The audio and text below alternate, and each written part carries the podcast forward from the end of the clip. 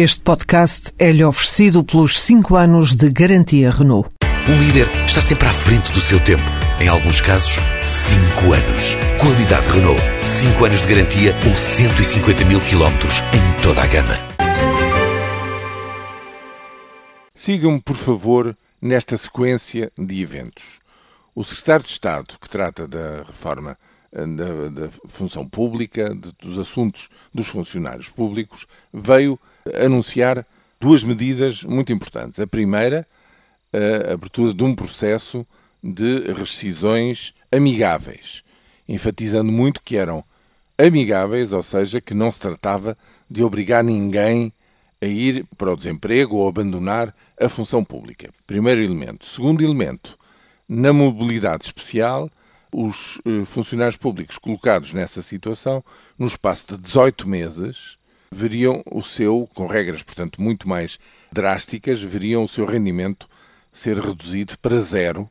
Bom, esse período de 18 meses serviria para a sua requalificação e recolocação numa outra tarefa que se revelasse necessária e, portanto, eh, a partir dos 18 meses, se esse processo não chegasse, digamos, a bom porto, ele deixava de receber, porque seguindo o princípio de que não pode haver remuneração para quem não faz nada, para quem não trabalha.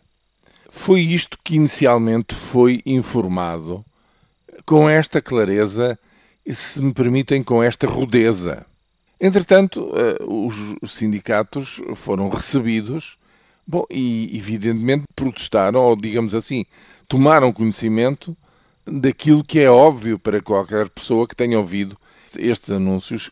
Ou seja, passados 18 meses, o que é que acontece a um funcionário público que não é requalificado ou que não é recolocado numa outra função, que não está apto a continuar não querendo sair, ou seja, não estando no primeiro cenário de querer rescindir amigavelmente, então fica reduzido a zero em casa, sem qualquer remuneração.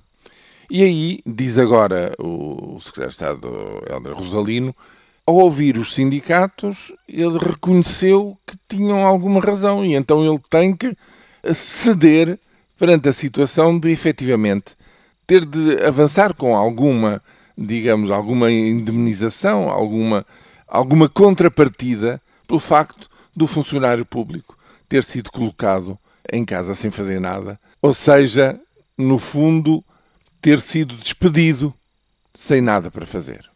Bom, perante este conjunto de situações e o facto do Secretário de Estado afirmar que, com toda a, a simplicidade e a humildade, reconheceu algum fundamento nesta argumentação sindical, eu fiquei completamente eh, espantado com isto, porque não sei, digamos, o que é que é mais extraordinário. Se é o facto do Secretário de Estado, como pretende fazer crer, não ter pensado nisto e não ter visto que era isto justamente que iria acontecer a muitos trabalhadores colocados na tal mobilidade, ou se estamos perante uma encenação, digamos, e um cinismo sem limites como eu nunca vi na minha vida.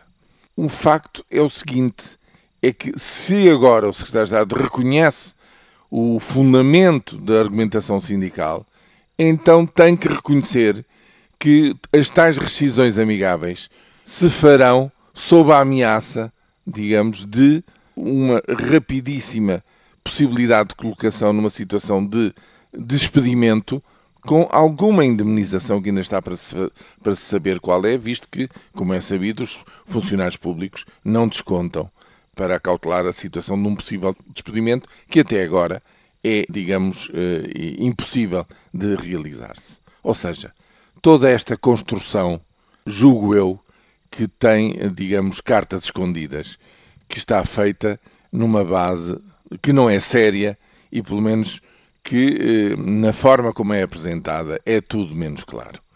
Eu nunca vi uma coisa destas e, francamente, isto é muito alarmante ver a governação a ser assim conduzida de uma forma tão errática, para não dizer mesmo tão cínica.